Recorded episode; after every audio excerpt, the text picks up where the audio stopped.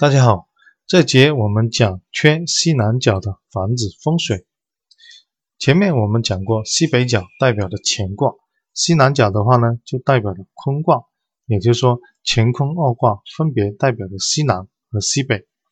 而西南的话呢，它是代表母亲的位置，它人体里面呢，代表的是腹部跟胃部。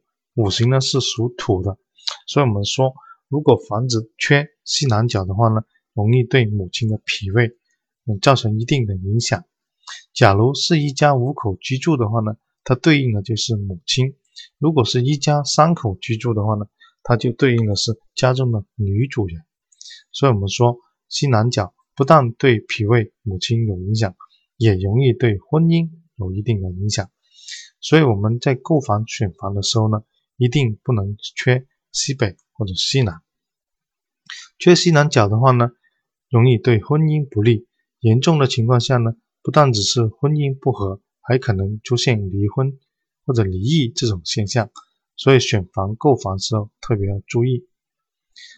第二，如果是家中的男主人居住，或者是单身男士居住的话呢，代表的他将来娶的老婆呢，可能条件一般。而且呢，经济或者事业都可能不是特别的理想，因为缺西南就是缺女主人，也就是说，他西南其实是个太太的位置。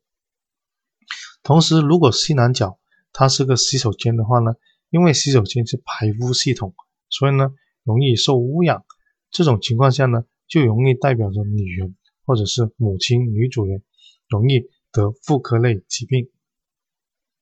假如西南比较阴暗的话呢，就代表这个女主人并不是很乐观，而且呢容易有负面的情绪或者负面的能量比较多。